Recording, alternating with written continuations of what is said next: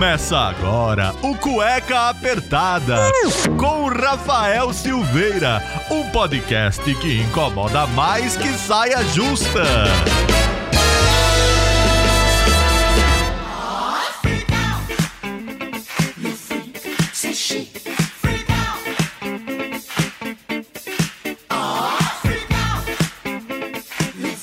Bem, sejam bem-vindos a mais um, mais um, mais um nada. Bem-vindos ao programa de três anos do Cueca Apertada.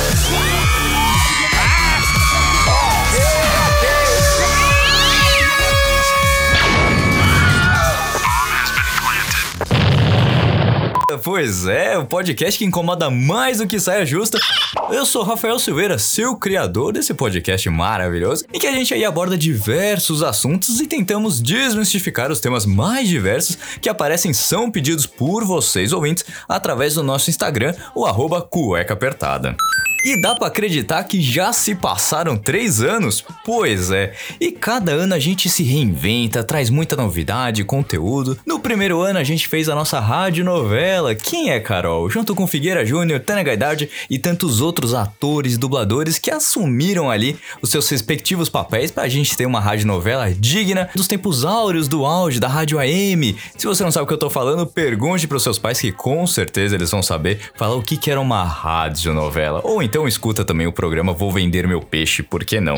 No nosso segundo ano, a gente abriu a nossa sequência de lives da madrugada. A gente foi falando com todo mundo, chamava para participar, enfim, vocês estão cada vez mais incríveis participando, mandando conteúdo. A gente tem naquele papinho mais intimista que acompanharam e seguem aí por todos os cantos do mundo afora. Porque, segundo Blueberry Hosting, nós temos ouvintes principalmente no Brasil, na Europa, nos Estados Unidos. Eu sei de todos os ouvintes que são dos Estados Unidos, desde os Tex, do Texas, da Filadélfia, de Nova York, enfim, quem faz tudo aí pelos Estados Unidos e escuta o Cueca Apertada, tá aí sabendo de tudo e muito mais que anda acontecendo. Temos ouvintes na África, temos ouvintes na Ásia, temos ouvintes até na Oceania, só não temos ainda na Antártida porque ainda não chegamos lá ou alguém ainda não escutou Cueca Apertada e foi para lá. E mais informações à parte, a gente tem que comemorar esse programa tão especial e tão inusitado, porque não é mesmo? Não é à toa que três anos é uma data comemorativa. Muitas empresas, muitos criadores de conteúdo param nos seus primeiros programas, no seu primeiro ano. Enfim, o Cueca, desde, desde 27 de agosto de 2018, traz muito conteúdo para vocês, adoram que escutam, e vocês sabem que aqui é uma fonte de informação, a gente traz tudo completinho com o Cueca Cueca News, a gente traz informação sobre música, enfim, de tudo e muito mais aqui no Cueca Apertada. E nada mais justo do que falar desses três anos, agradecendo muito a vocês ouvintes que estão aqui com a gente e trazer um programa recheado de informação, não só para os homens, com a sua biluguinha, mas também com as mulheres, companheiras, enfim, todo mundo tem que estar a parte do assunto de hoje com o nosso convidado mais que especial. Então, justamente por isso a gente está fazendo o que? Vamos falar de saúde, porque a gente precisa falar sobre saúde, principalmente aí com os homens. Pois é, vocês homens que não se cuidam, a pandemia afetou muito aí a condição de saúde das pessoas. Então a gente trouxe um especialista para falar sobre um assunto que é o tema é o, é o nome desse podcast, não é mesmo? Cueca apertada. Agora sim, recadinhos dados, vamos falar com o nosso convidado dessa semana que eu estou muito animado porque a gente gosta de ajudar todo mundo aqui. Um tema que vai de encontro com o nome desse podcast, nada melhor que falar sobre a saúde, tanto masculina quanto feminina, não é mesmo? Todo mundo sabe que você precisa se cuidar, mas acaba não se cuidando. Então, no programa dessa semana, eu resolvi trazer um especialista. O nome dele é Dr. Marcelo Magalhães, ele é urologista, tem mais de 11 mil seguidores no Instagram e faz um conteúdo incrível voltado para todo mundo para saber sobre a sua saúde, por que tem que beber água, por que que acontece de você ter aquela famosa pedra no rim. Então, sem mais delongas, uma salva de palmas pro Dr. Marcelo Magalhães, que tá aqui com a gente hoje batendo um papo muito bacana sobre a saúde da sua parte pélvica, digamos assim. Então, uma salva de palmas para o nosso convidado do especial de 3 anos do Cueca Apertada, o Dr. Marcelo Magalhães. Bom dia, doutor, tudo bem? Bom dia, Rafael. Tudo bem por aqui? Agradeço demais, muito obrigado pelo convite, é um prazer imenso. Ainda mais uma data tão especial para o seu podcast, né? Três anos. Três anos. É, sem palavras, né? É uma honra mesmo. Obrigado. Imagina, a gente que agradece aí o, o seu tempo. Eu sei que você tá aí viajando, está de férias um pouquinho e ter cedido um tempinho para falar com a gente é muito bacana. É, vamos lá então, né? Falar um pouco sobre, sobre saúde do homem, né? É, mas lembrando só que, que o urologista não cuida só de homem, né? Nós cuidamos, na verdade, do trato urinário, né? O trato urinário envolve rins, bexiga, e ambos os sexos têm, né? É, mas também da parte mais específica de órgãos sexuais, sexualidade do homem mesmo. Então, urologia não é só de homem homem, embora a gente vá falar bastante sobre isso. É isso mesmo, por isso que eu fiz questão de falar da parte pélvica ali. Muita, o que eu vejo também aqui em casa, o pessoal não bebe muita água, né? Mas antes da gente entrar toda nessa pauta, quem que é o doutor Marcelo, esse urologista que tá aqui com a gente hoje? Como começou a carreira? Enfim, fala um pouquinho de você. Bom, vamos lá.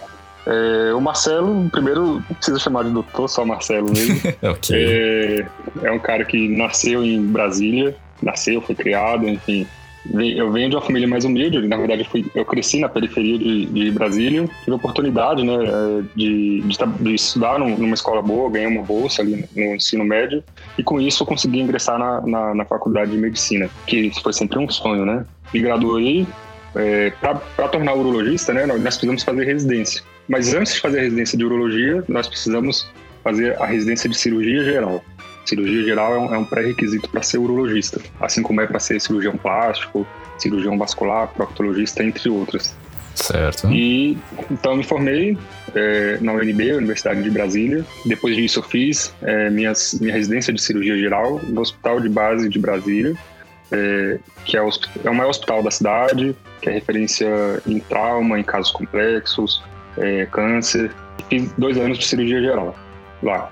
E depois disso eu, eu sempre é, tive essa ideia realmente de me tornar urologista, então não foi difícil fazer essa segunda escolha. E depois disso, mais três anos de urologia, que é o tempo também de residência em urologia, também em Brasília, mas em outro hospital, o Hospital das Forças Armadas, que é um hospital militar, que é referência também no, no, no tratamento urológico. E daí, é, durante quatro anos, eu, é, em Brasília, é, comecei minha carreira no, no, próprio hospital onde eu, onde eu fiz residência, é, comecei a trabalhar no SUS, comecei a trabalhar ali no, no consultório, é, e, mas com o tempo ali, nesses quatro anos, né, cresceu aí um anseio de estudar mais, de continuar é, me aperfeiçoando.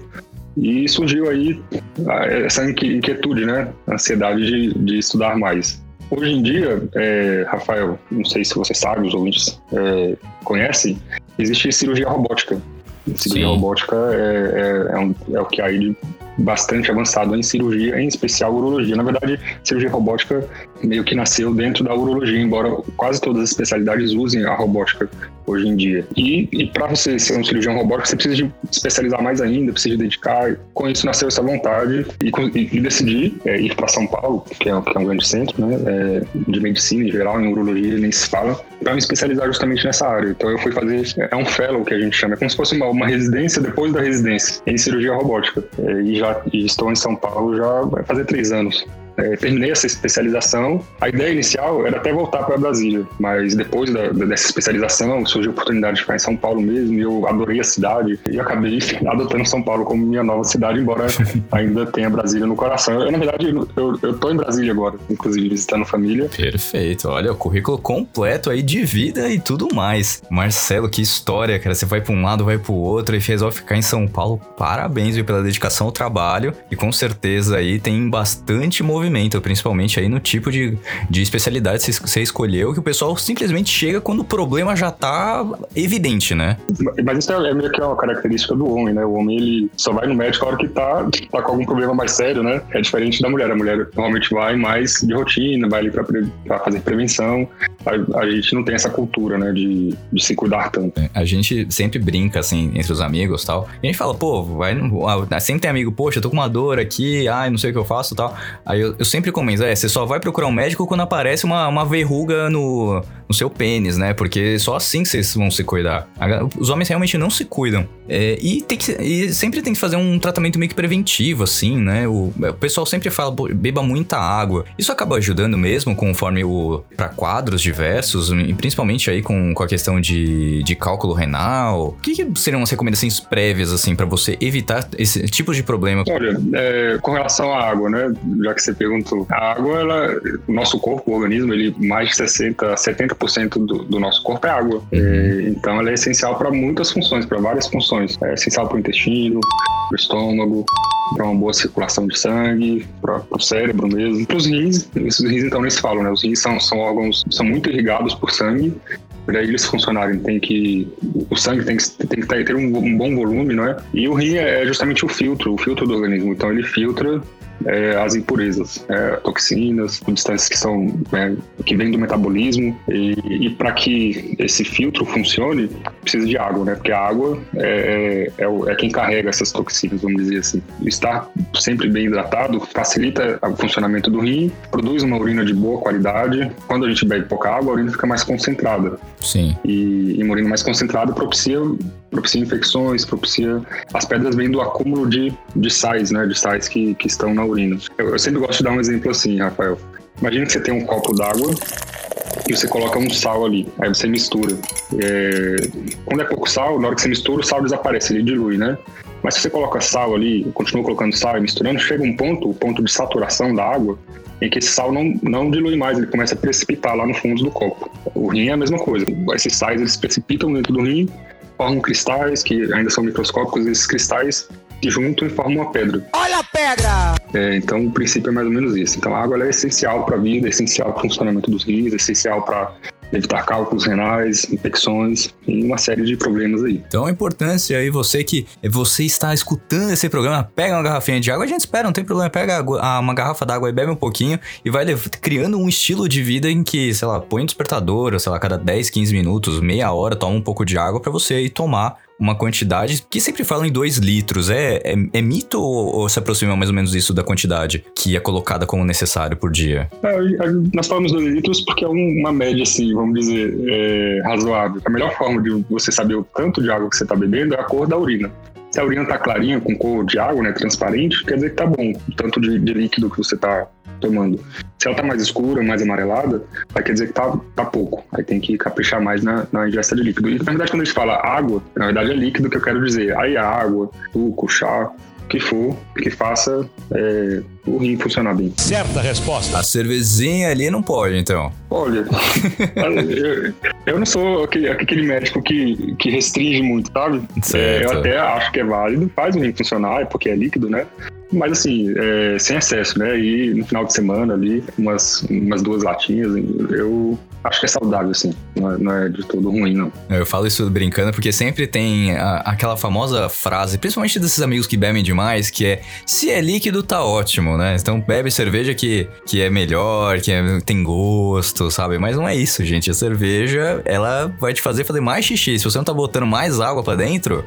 Sim, cara, tem que vir acompanhado de água junto. Exato. Pessoal. Pra não desidratar. Exatamente. E a gente falou muito de ir no banheiro e tal. Tem a questão também da incontinência incontinência urinária. Por que, que acontece Sim. esse fenômeno? Como que a gente pode prevenir? Então, incontinência urinária, Rafael, primeiro a gente tem, eu vou dar o conceito que às vezes as pessoas confundem. Por favor. incontinência urinária é a perda involuntária de urina. Uhum. Então, quando a gente fala incontinência, a pessoa realmente perde urina e faz xixi na roupa, vamos dizer assim. Sim. O, o que as pessoas confundem às vezes é porque está indo muitas vezes ao banheiro, ou às vezes tem que sair correndo para o banheiro, mas não, não necessariamente perde urina. Então, isso a gente não considera incontinência urinária, mas que realmente está com algum sintoma urinário ali. Certo. E, e, isso, enfim, as causas são inúmeras. Vou dividir aqui entre os, é, as principais causas no homem e as principais causas na mulher. Primeiro na mulher, principalmente infecção urinária, vamos dizer assim, podem dar esses sintomas urinários, incontinência seria só um deles. Sintomas urinários é dor, ardência, incômodo ali na barriga, essa necessidade de ter que sair correndo para o banheiro.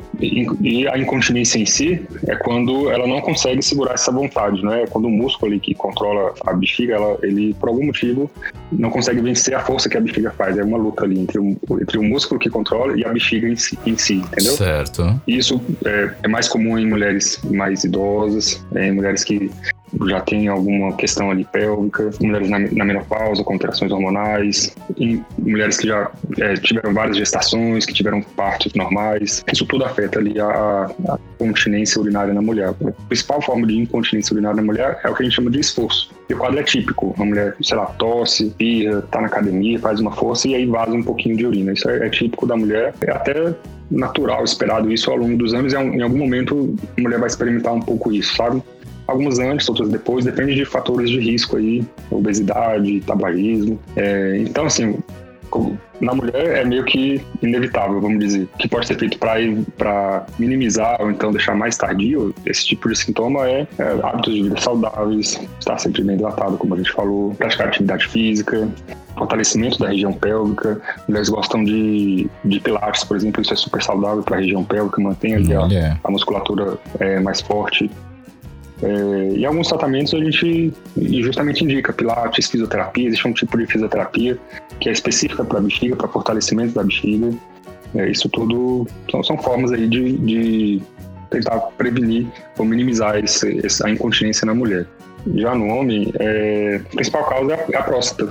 É, e isso vai surgir a partir dos 50 anos em diante. A próstata, ela tem basicamente duas doenças. Uma é o câncer, que a gente vai falar depois. Sim. E a outra é a hiperplasia, né? A próstata é um órgão que ele cresce a vida inteira. Até os 80, 90 anos, a próstata cresce. Porque ela depende, ela é sensível ao hormônio, né? E estamos o tempo todo produzindo hormônio a vida inteira. Quando a próstata cresce, ela está numa posição ali estratégica em, em que é, fica debaixo da bexiga, a bexiga ela se afunila dentro da próstata para formar a uretra, que é o canal urinário, né? Essa uretra passa dentro da próstata mesmo é, e segue em direção ao pênis. Mas então ali na parte mais interna, quando a próstata, conforme a próstata vai crescendo, ela tem a tendência a obstruir a, a uretra nessa região. Ah. E aí surgem os uns sintomas aí do que de hiperplasia, os sintomas de próstata, que aí é ir muitas vezes ao banheiro, acordar muito à noite, o jato vai ficando mais fino, tem que fazer força para urinar, tem a sensação de que não esvaziou bem a bexiga, às vezes fica pingando urina ali no final,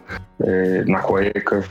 É, a cueca não só apertada, mas molhada também. Também é, é uma evolução meio que inevitável para o homem, né? Faz parte do envelhecimento. Uns acontecem antes, outros mais tarde, uns em, em graus maiores e outros menores. Aí depende também de, de, de outros fatores, de de obesidade, de tabagismo, de história familiar, do, do da reserva que o organismo tem para lidar com aquilo, se ele está tratando ou não, se ele está acompanhando ou não. Tem pacientes, pacientes com hiperplasia mais severas e não cuidam, é, a bexiga, ela com o tempo ela vai se adaptando, ela se transforma e chega ao ponto, às vezes até dela, dela se tornar insuficiente, assim, ela se torna incapaz, ela para de funcionar. Uau. e aí o paciente, em vez de ficar perdendo urina, ele tem o, o sintoma contrário, ele fica retendo, ele fica preso. Tem paciente, por exemplo, que não se cuidou, é, evoluiu aí por anos com esses sintomas, a bexiga ela se torna insuficiente e não funciona mais. E a gente tem que ficar esvaziando a bexiga. Tem paciente que usa sonda direto, tem paciente que faz algumas cirurgias para se adaptar a essa nova condição. Então, só para reforçar a necessidade de realmente estar acompanhando com, com um especialista. Nossa, a bexiga para de funcionar e aí só com cirurgia em casos mais graves, assim? É, em casos mais severos, só com cirurgia. Uau! É, é uma cirurgia que é uma cirurgia que a gente só adapta, na verdade, a gente só desobstrui mas a bexiga, uma vez que ela perdeu sua função ali de, de enchimento e esvaziamento, ela não, não recupera completamente. Então, a gente meio que faz ali formas de a pessoa voltar a urinar, mas ela é, fica com alguma dificuldade assim, quando não tratada a tempo, né? Fica com uma dificuldade um pouco mais definitiva. Tem que fazer um acompanhamento um pouco mais delicado, um pouco mais complicado.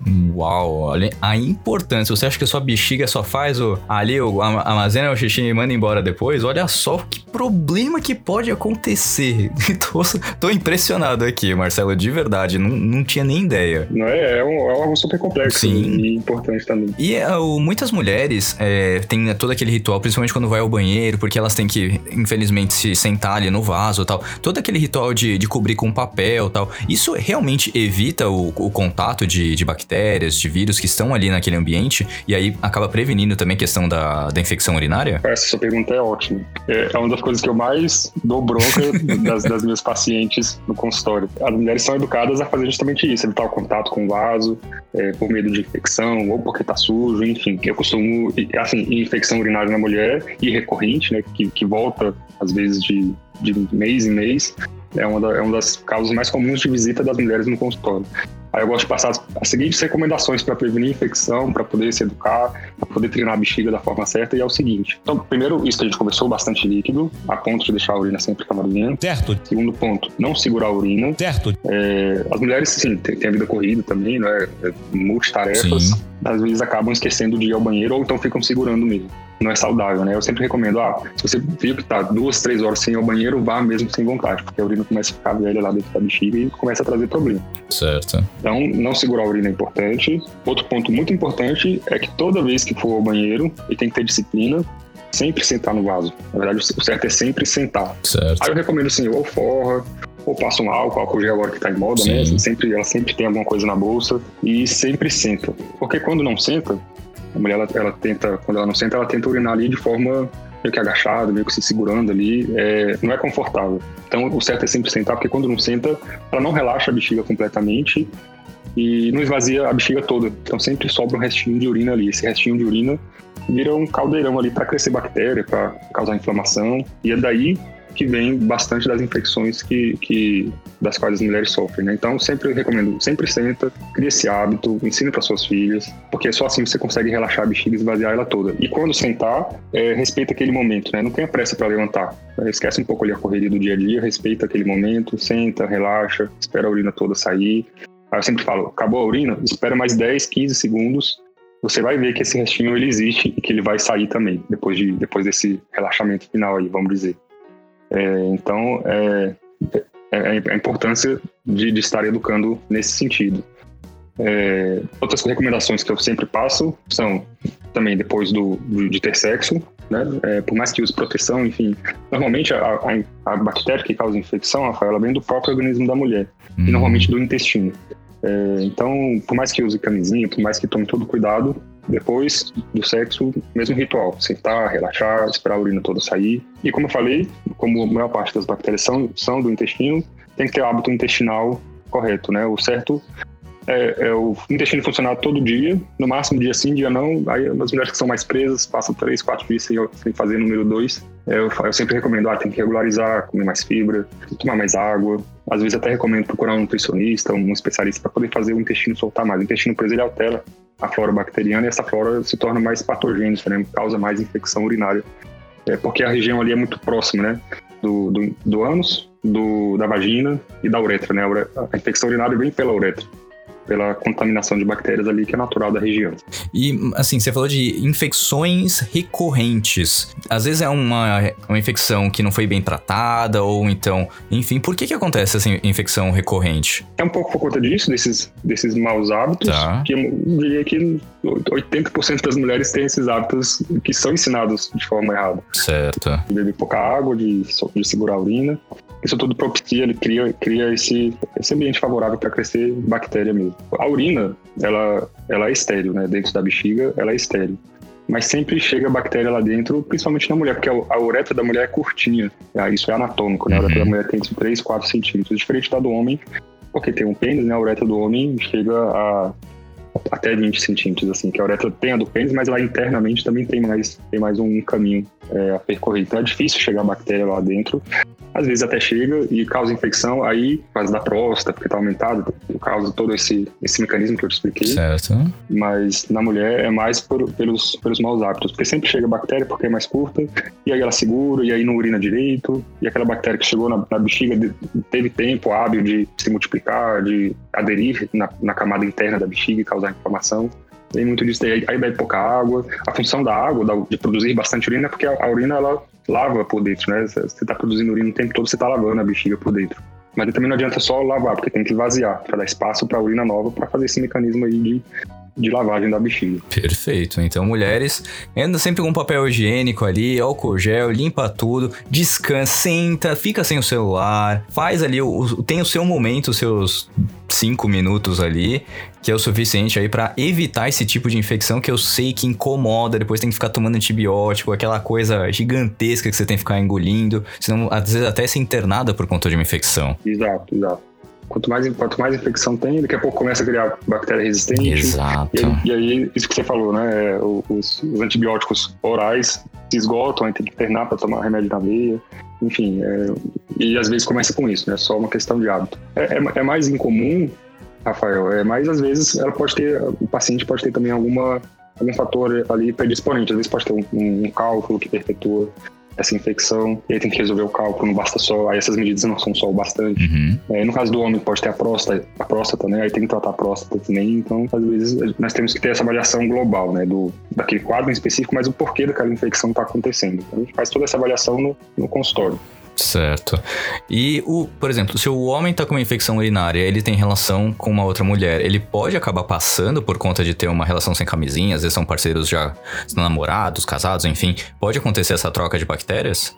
É, é, é difícil estabelecer essa, essa causalidade, essa relação de, de causa e efeito. Certo. Assim, enfim, a mulher pode até ter contato com essa bactéria ali se ele eventualmente tiver com infecção, mas, mas o que vai causar infecção nela são os fatores dela, né? As defesas dela que por algum motivo ah, não conseguiram ali é, conter é, esse contato com essa bactéria, enfim, no caso da infecção urinária. Né? Uhum. Né? Então, não necessariamente, assim, não, não, necessariamente infecção urinária é algo que se transmite, né, durante o, durante o sexo. Uhum. É isso que eu quero dizer. Perfeito. Não, porque sempre tem aquele mito, às vezes a pessoa, a, a mulher tá com infecção urinária, pergunta, ah, mas você tá bem, você não tá sentindo nada? O homem sempre fala, não, não tá acontecendo, eu tô bem, é, né? É, então... É justamente por isso, porque é, é difícil a infecção, a bactéria chegar na bexiga do homem comparado com a da mulher, porque é mais, é, é o caminho mais longo a percorrer, vamos dizer. Sim. E, e o homem tá o tempo todo urinando, né? A urina também ela lava, bota para fora qualquer bactéria que eventualmente entre para dentro, pra dentro né? Então o homem também, da mesma forma, terminou, de, terminou o sexo, vai se lavar, limpa ali o, seu amigo, enfim, é, de preferência urine, né? Porque qualquer coisa que entrou ele também vai botar para fora.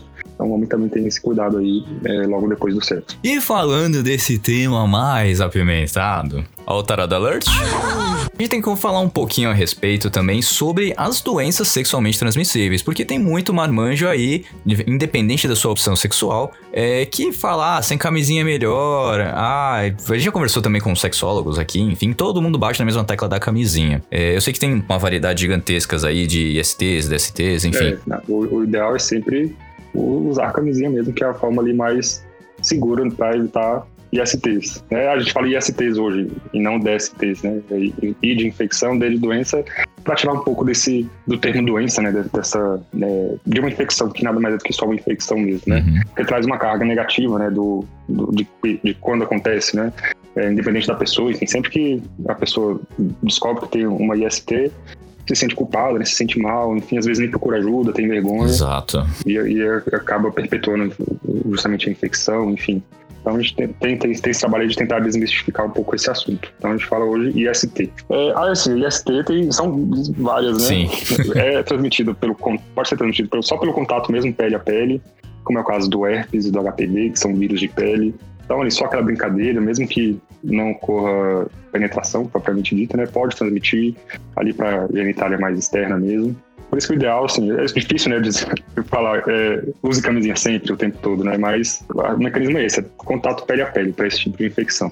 Aí existem infecções que dependem do contato de secreções, ou aquele líquido pré-seminal, ou o próprio esperma, ou ali os, os corrimentos que, que a mulher tem. Tem corrimentos que são corrimentos naturais, normais, fisiológicos que a gente fala, mas tem corrimentos também que podem ser infecciosos. Então, o contato com secreção transmite outros tipos de, de infecções, tipo clamídia, gonorreia, próprio HIV, tá, pode estar contido nessas secreções. O contato com sangue, né, às vezes, na empolgação, né, Sim. acaba machucando, ferindo, não percebe, e tem contato com sangue, é o risco de transmissão de, de algumas, de, de algumas infecções tão, tão maior. É, então o contato é isso, é pelo contato íntimo mesmo. E tem, existem diversos tipos de tratamento, é só até mesmo tratamentos que são de graça, é, realizados pelo SUS. Então se você tem alguma infecção, se você tá com suspeita, tá sentindo alguns sintomas que você procura no Dr. Google, ao invés de ir no especialista, saiba que tem tratamento, não precisa ter vergonha, não precisa ter receio de alguma coisa. É melhor. Quanto antes começar um tratamento e ir a um especialista,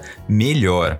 E aí eu te faço uma pergunta, Marcelo: quanto em quanto tempo ir ao urologista, tanto homens quanto mulheres? Fala assim, vamos falar por épocas de vida. Quando criança, é, algumas crianças nascem com algumas malformações do trato urinário ou genitais. Isso normalmente é percebido cedo. Uhum. Aí procura o urologista. Acho que a, a causa mais comum de visita ao urologista na infância é a fimose. Certo. Fimose é quando a pele ali, do, o prepúcio, né, a pele que encobre a glande, a cabeça do pênis, ela é fechada, né, ela ou, ou é completamente fechada ou, é, ou dificulta a abertura, a exposição da glande. Isso é, dificulta a limpeza, a higiene, propicia infecções, inflamações. Isso, quando a criança é, crescer, pode ser um problema também na hora de começar a vida sexual. Aumenta as chances de, de adquirir uma infecção é, sexualmente transmissível. Isso tudo tem que ser visto tratado, de preferência ali ainda na infância. É, eu, sempre acho, eu sempre acho muito interessante, as meninas elas vão para o ginecologista é, já na adolescência. O, o, ideal seria os meninos também ir no urologista na adolescência, de preferência antes de começar a vida sexual. Primeiro para ver se está tudo bem, tá tudo no lugar, enfim, se não tem uma fimose, por exemplo, também, às vezes a, o menino cresce e nem sabe que tem fimose, porque para ele sempre foi normal aquilo ali. E fazer e receber orientações, né, de, de, como ter sexo, de como se cuidar. Tem umas vacinas que já, já nessa época são tomadas, principalmente a vacina de HPV, Sim. que é fornecida pelo SUS. O HPV, é, assim, em última instância, a grande questão é porque ele é o maior causador de câncer de colo de útero, que está muito associado à infecção pelo HPV. Então, desde essa tenra idade, né, é que a gente já tem que ficar alerta com, com e cuidando do HPV. É, então, as, as mulheres, elas vão todo ano no ginecologista, tem que fazer o famoso exame de Papa Nicolau, preventivo, né, que é justamente é um exame que é feito lá no colo do útero, no fundo, que fica no fundo da vagina, que só, exame, só passando aparelho, só examinando para poder ter acesso, né? É, então, é, então é algo que nem a mulher sozinha consegue é, detectar, perceber se tem alguma alteração. O, o menino também, né? O, o, homem também tem que ir para poder fazer essa, receber essa orientação, tomar vacina, na minha opinião. Sim. E, e quem tem uma vida sexual ativa, ir regularmente para fazer check-up, né? Fazer exames justamente para poder ver se está tudo bem. Tem, tem infecções que são assintomáticas, então só fazendo exame mesmo para saber se teve contato, se não teve.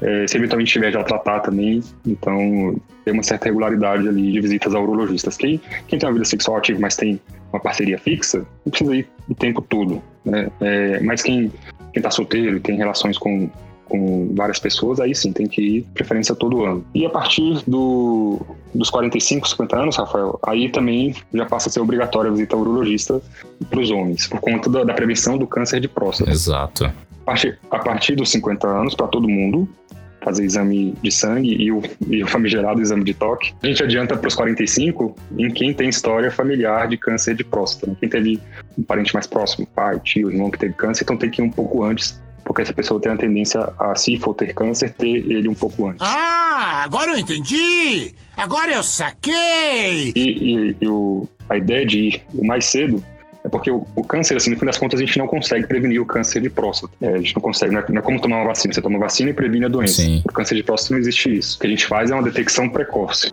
É, quanto antes a gente detectar o câncer, numa fase mais inicial, maiores são as chances de é, se curar mesmo, né? É, quando, quando o câncer na próstata é detectado mais cedo.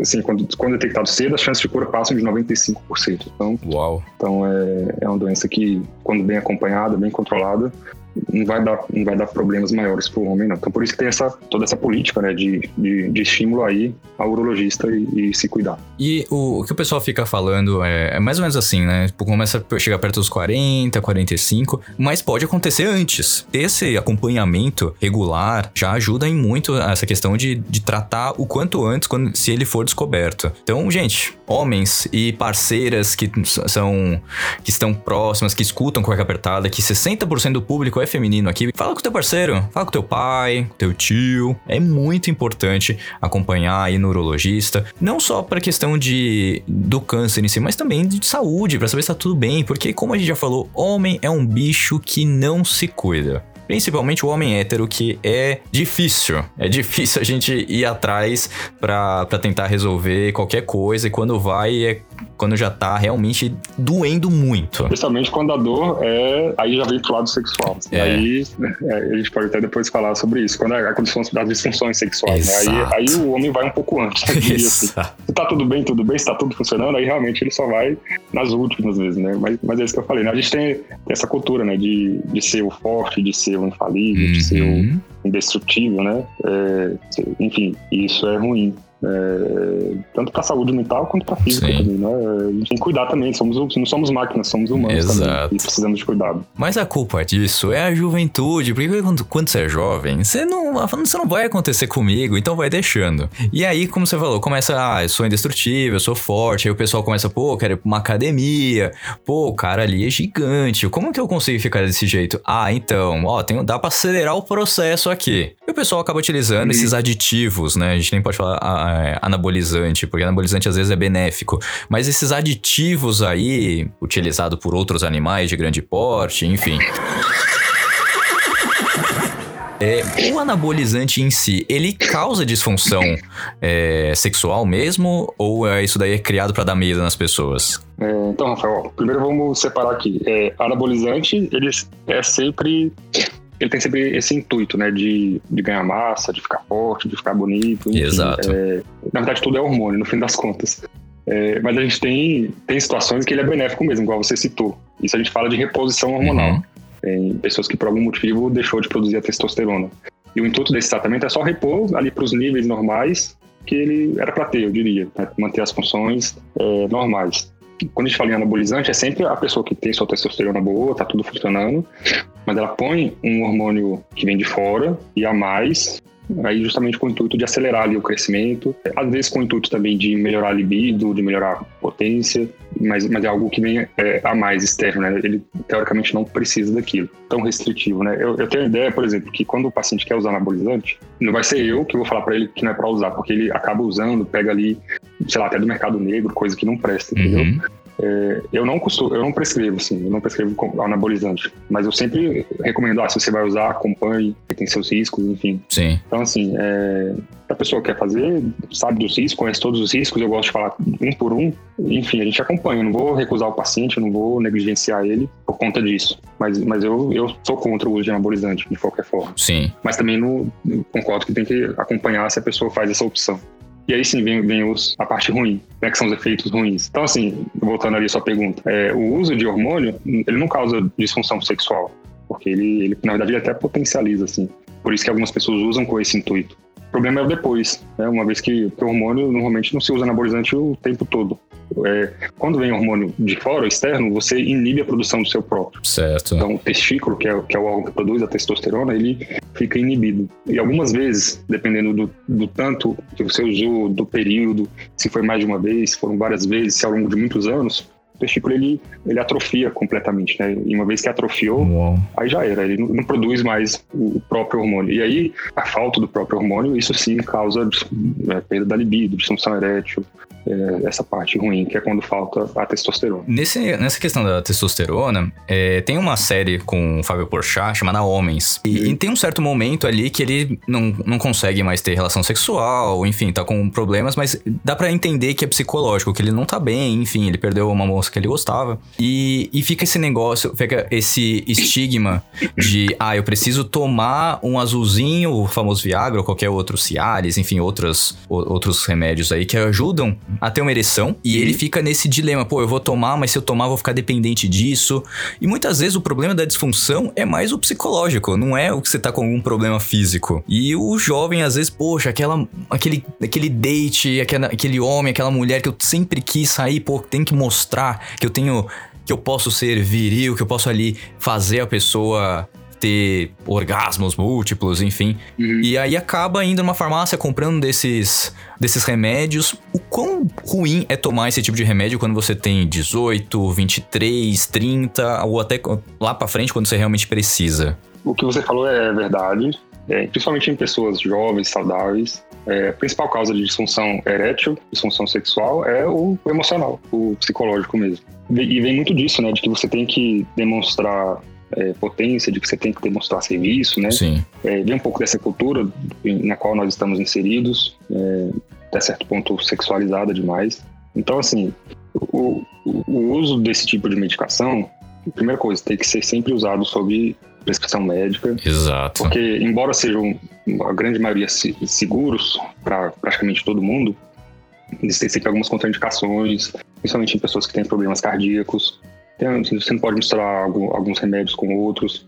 É, então eu, primeira coisa, nunca tome nada sem, sem orientação médica. Certa resposta. Mas assim, em algumas situações nós prescrevemos, eu mesmo prescrevo, às vezes, esse tipo de remédio para uma pessoa jovem, dos seus 20 e poucos anos. No seguinte contexto, a, a, libido, a libido, a ereção, ela é, depende do, do organismo estar tá funcionando bem, dos hormônios estarem funcionando bem, dos nervos. É, existe uma comunicação entre o cérebro e, a, e o pênis, vamos dizer assim. Uhum. Tem que estar tá tudo perfeitamente funcionando. E normalmente está, né? Quem é saudável, é, normalmente está. Diria aí que 60%, 70% das, dos, das pessoas jovens, talvez até mais, que têm problemas de disfunção sexual, vem do emocional. Seja porque tem essa pressão, ah, tô conhecendo alguém, uma pessoa nova, tem que demonstrar serviço, tenho medo de falhar. Todo homem falha, né? Brocha, uma vez ou outra na vida. No, absolutamente normal. Não somos infalíveis, né? É justamente isso que a gente está falando. Mas quando acontece uma vez, ok. Quando acontece duas vezes, aí ele, opa, tem uma coisa errada. Se acontece terceira, quarta vez, aí pronto. É o, é o,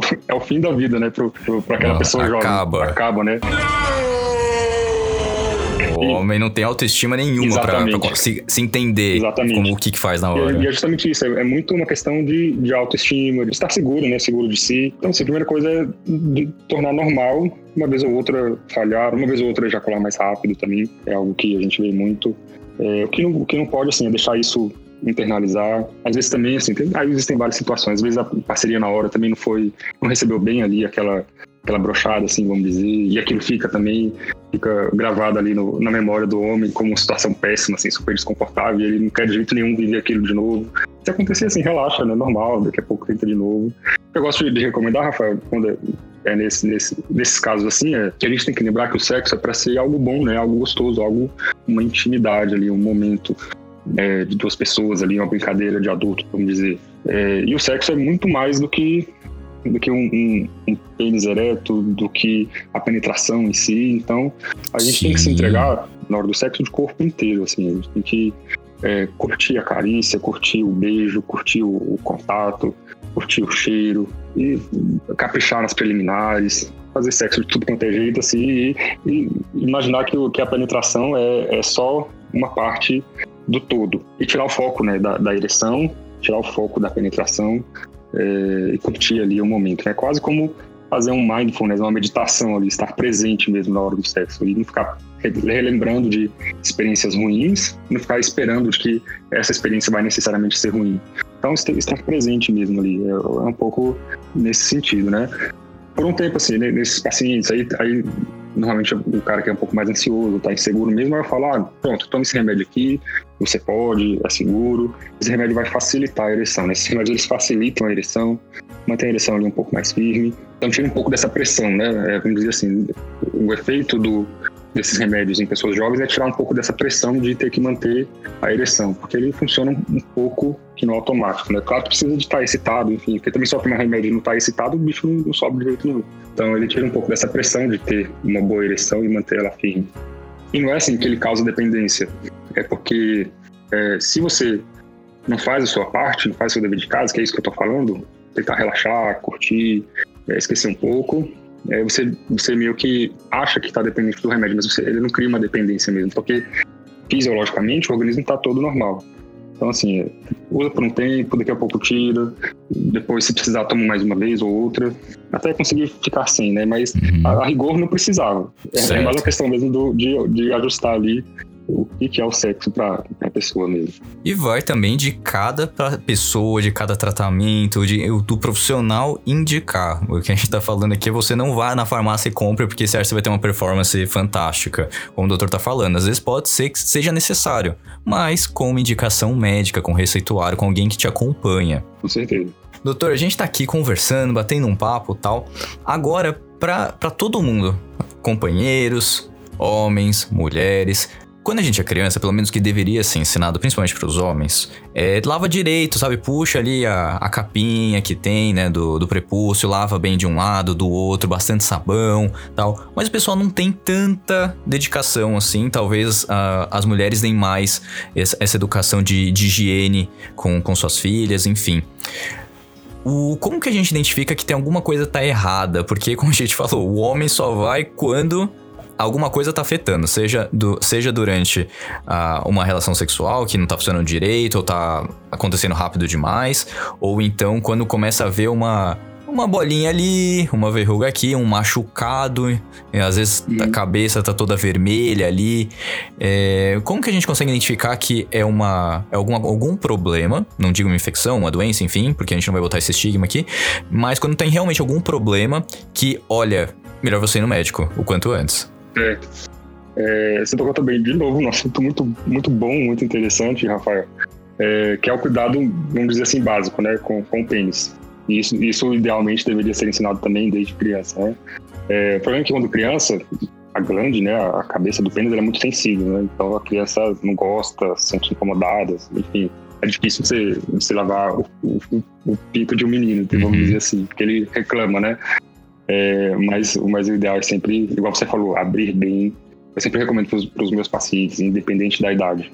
Lava o pênis na hora do banho, abre bem, água, sabonete, usa sabonete neutro, nada nada com ácido, com glicerina, isso tudo irrita a pele e seca bem, sempre secar bem. E no meio do dia também, principalmente se a pessoa é, soa muito, manter a higiene ali é, diária e no meio do dia lavar de novo, secar bem, às vezes até trocar de cueca, é, se for o caso porque isso a, a, a, falta de higiene adequada pode propiciar infecções e às vezes uma infecção que surge naturalmente sem ter vindo do sexo, né? Que é um pouco essa vermelhidão que às vezes acontece. Às vezes é porque não, não lavou bem ali. Recomendo também sempre na hora de urinar abrir ali toda a, o prepúcio, né? A capinha, esperar a urina toda sair, o último pingo. Ainda assim, pegar um papel e secar antes de fechar e guardar.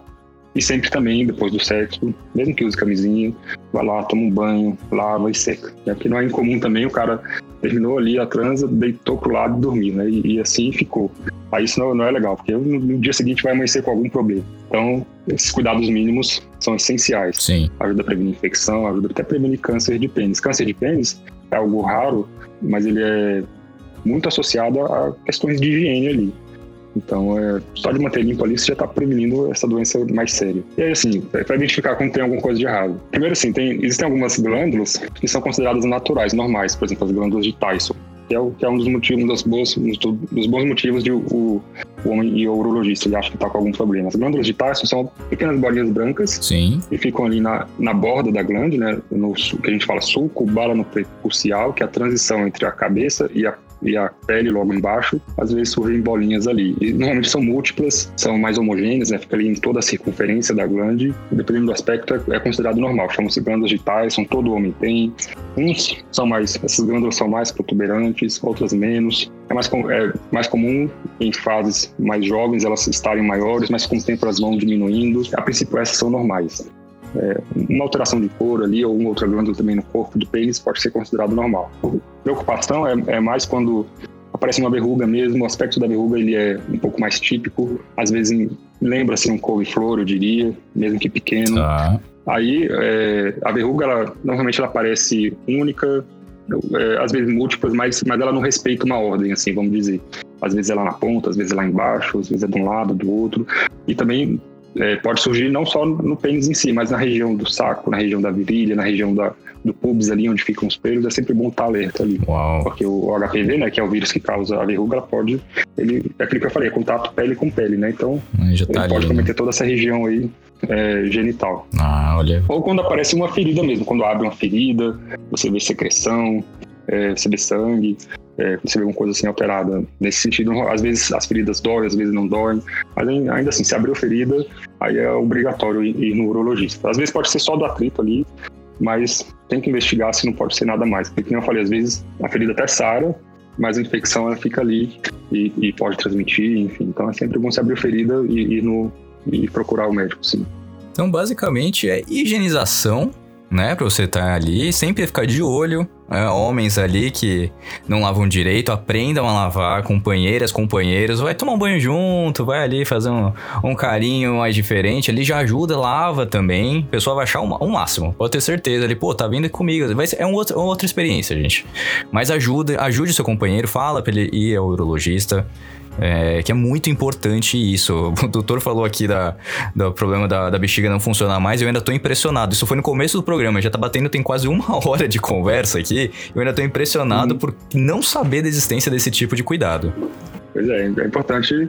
É isso que a gente tá falando o podcast todo, né? O homem tem que se cuidar também, porque muita, muita coisa pode acontecer que é cuidado ali antes, só vai refletir depois, e às vezes o que reflete depois já não é, a gente não consegue reverter completamente. Então, Exato. É, é, reforçar a necessidade do homem se cuidar também. E agora, doutor, eu vou fazer a pergunta que todo mundo tá esperando. Ele já deu um pouquinho ali, já, já falou um pouquinho a respeito. Deu um spoiler, né? É, um spoilerzinho ali. Mas a cueca apertada faz muito mal mesmo? Então, Rafael, faz, faz mal, assim, Ah. né? de uma forma geral faz mal. No! God, please, no! No! No! No! Em algumas situações eu, eu até recomendo usar uma cueca mais apertada, mas normalmente é, depois que a gente faz uma cirurgia, assim, ah, a gente operou o testículo, precisa deixar a coisa ali mais justa, para não inflamar, não inchar. Mas de uma forma geral, uma cueca muito apertada, se é, se é algo que se usa todo dia, além de ser desconfortável, né? É, traz um pouco disso, que é justamente o que eu tô falando, né? Essa região, né, pênis, é, saco escrotal ali, é, regiões inguinais, períneo. Isso tudo é é uma, é uma região muito cheia de glândulas. É, glândulas sudoríparas, que produzem suor, e glândulas sebáceas, que produzem o óleo ali, sebo, né? O sebo que, que, é, que é saudável, vamos dizer. Sim. Então, se você usa uma cueca apertada, você abafa muito aquilo. E esse, vamos dizer assim, essas, essas secreções abafadas, elas propiciam é, irritações, coceira, propiciam proliferação de bactérias, de fungos. Fungos, fungos e bactérias que nós temos normais, né, na pele. Nem toda infecção que a gente tem nessa região, ela vem do sexo. Às vezes vem é da pele mesmo, o cara tá tempão sem, sem ter relação, e aí aparece alguma coisa, ele, ah, mas eu não tive relação, por que, que eu tô assim? É por causa da região mesmo, que se a gente não cuida bem, propicia inflamação, né? É, então, isso que eu falei, usar a cueca não precisa ser folgadona também. Uhum. Uma cueca que seja confortável ali, que deixe respirar um pouco. Tem gente que, que sua mais mesmo, às vezes é do próprio organismo, mas às vezes é, é muito comum a gente ver é, é, micoses na região, em pessoas que trabalham em cozinha, que é um ambiente quente, policiais, bombeiros que usam farda, estão debaixo do sol, vai suar mais ainda. Então é, é, a- pessoa foi pra praia, foi pra piscina, ficou de sunga, molhada o, o, o dia inteiro. Isso tudo propicia realmente a, a- às vezes a aparecer alguma coisa ali. Então, cueca apertada é bom às vezes, mas de regra é, não. Não é bom. Cueca mais confortável, vamos dizer assim. Perfeito. Bem, doutor, a gente ficou conversando aqui mais de hora, na verdade. A gente tô vendo aqui no. Já deu? Já, já. Mais de hora. Já deu mais de hora aqui. Então, te agradecer muito pela toda a conversa, todas as explicações. Foi extremamente paciente com as perguntas. Rafael, po- posso dar, só fazer mais uma Por colocação? favor. Eu venho de, de um movimento, não sei se você chegou a dar uma olhada no- nas redes sociais, enfim, eu venho de um movimento de saúde especial ao público LGBT. E eu queria só falar um pouco sobre isso. Claro, por favor. Essa necessidade surgiu, muitos pacientes é, LGBTs, enfim, vão tem que ir no urologista, no proctologista, tem que, sei lá, ir no médico e tem uma dificuldade tremenda, assim, de, de se abrir. Falar, ah, doutor, eu, na verdade, tenho um namorado, é, eu faço sexo anal, sei lá. É difícil você expor isso para uma pessoa que você não conhece, enfim, você não sabe é, como é que a pessoa vai reagir, ainda mais falando de algo tão íntimo, né? Tão, tão íntimo do, do- da pessoa. É, e, e, enfim, a gente ouve relatos ainda de que, infelizmente, muitos colegas ainda é, não recebem bem, fazem algum, algum comentário que não é tão legal, deixa a pessoa mais inibida ainda. Aí daqui a pouco a pessoa até não, vai, não procura ajuda porque, enfim, foi bem recebida. Enfim, não recebe um, tratamento acolhedor, assim, que, que, que é importante. E, e eu venho desse movimento, primeiro que eu percebo é, essa questão e também estou um pouco do outro lado, né? Eu, é, eu sou, enfim, é, eu sou um urologista que é assumidamente gay, sou casado, enfim, é, e sei um pouco como é estar do, do, do outro Desse lado, né? né? Sim. Então, assim, é, e nós, temos um- uma rede aqui de colegas médicos, cada um na sua especialidade, em que a gente tem, tem dado uma atenção especial é, a, a pessoas LGBTQIA+. No sentido, Ai, de bacana. acolher, no sentido de acolher bem. é, nós estamos até é, terminando de criar uma clínica é, que vai ter um pouco mais dessa proposta. E, enfim, de acolher bem, a, a pessoa fica à vontade, sabe que está falando com, com alguém que é de confiança, que entende, vai ter ali o atendimento técnico mesmo. É, então, assim, eu, Eu acho que é importante também, se, se, se tivermos ouvintes com essa demanda, é, de procurar é, é, profissionais que, que, estejam abertos. Cada vez mais eu tenho visto colegas né, que, que se voltam para essa causa. É, então se sintam acolhidos, né? Tem muita gente que está aí, que entende, que quer ajudar. Então se sintam confortáveis, se sintam acolhidos, abraçados, a gente entende vocês. É mais ou menos esse o recado que eu queria passar também. Muito bacana, muito bacana, Marcelo. A gente pode até fazer um programa depois dedicado quando a clínica estiver feita tal. Eu acho que é muito bacana a gente divulgar isso, porque é, é, um lado que eu, assim, particularmente não tô tão a par por, obviamente, ser um homem hétero, mas é, é uma coisa a ser pensada. Poxa, a pessoa às vezes não tem uma ajuda familiar, sabe, de não ser aceito e tal, e vai se abrir com um estranho para falar sobre a sua saúde íntima. Realmente é, é, muito bacana a iniciativa de vocês ir atrás disso, de, de ter um, um ambiente de acolhedor, porque a gente precisa de atitudes cada vez mais como essa. Parabéns.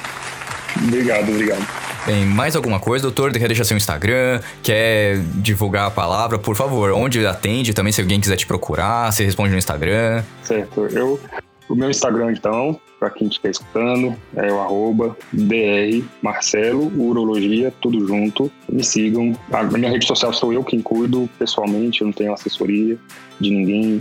Eu sempre respondo todo mundo. Claro que ali é, no tempo que dá, né? É, mas eu sempre tento ter essa atenção, ter esse acolhimento. Eu, eu acredito muito numa medicina mais, mais afetiva, né? Mais mais acolhedor, não só aquela coisa, ah, vai no médico, ele às vezes nem te olha na cara, nem te examina direito, só pede um monte de exame ou passa um monte de remédio. Eu não, eu gosto de conversar, eu gosto de saber como é que foi o final de semana, gosto de saber detalhes da vida, de onde a pessoa vem, o que, que ela faz, como é que é a rotina dela. Eu gosto de, de conversar muito, assim, de entender bem a pessoa é, como um todo. Eu, eu acredito ter, ter essa crença de que, a, de que a medicina, assim, apesar de cada um ter sua especialidade, eu, eu acredito muito no que tudo está conectado, né? É, o emocional influencia a bexiga, que influencia o sexo, que influencia o intestino também, que influencia o coração, isso tudo, tudo está ligado na, na minha experiência até aqui, né? Então, é, eu, eu faço um pouco dessa medicina, assim. E Bacana. me sigam nas redes sociais. Eu atendo no, no Hospital Alemão Oswaldo Cruz, em São Paulo, e, e em breve estarei atendendo nessa clínica também, que vai ficar ali na região da Paulista. É, e estão todos convidados a conhecer o nosso trabalho. Que maravilha!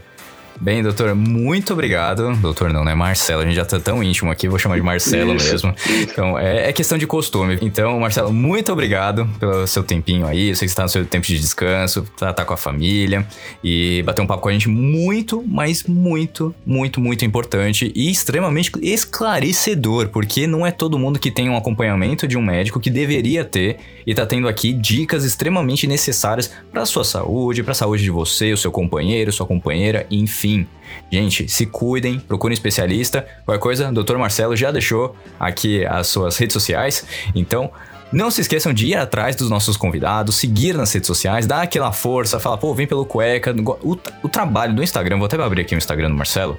Você tem ideia? Tem várias é, perguntas e respostas. Ele deixa aqui várias curiosidades, faz lives aqui também falando sobre intimidade, sobre sexualidade, enfim. É muito bacana, vale a pena ver todo o conteúdo, porque Cara, esse tipo de informação é ouro vindo de profissionais. Entendeu? E você não pode perder isso sendo que você tem acesso a tudo. Certo, Rafael. Eu agradeço novamente. Feliz aniversário pro, pro podcast Obrigado. É, deixo meu abraço aqui para todos os ouvintes e até a próxima, que, que, que passamos outras vezes. Com certeza. Estaremos juntos aí quando a clínica estiver pronta também. A gente vai fazer um, talvez um especial, a gente divulga nas redes sociais também, que é muito importante o serviço e o trabalho que vocês estão fazendo.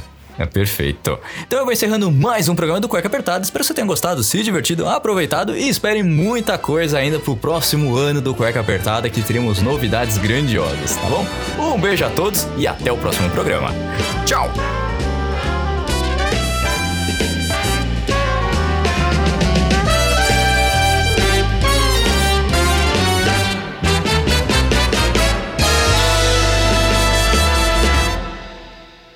Acabou cueca. Ah! Semana que vem tem outro programa. Infelizmente o programa já terminou, mas se você quer escutar os outros programas, é só entrar no Google Podcasts, Apple Podcasts, no Deezer, no Spotify e escutar todos os programas desde o início. Lembrando sempre que esse programa foi editado mais uma vez por mim, Rafael Silveira.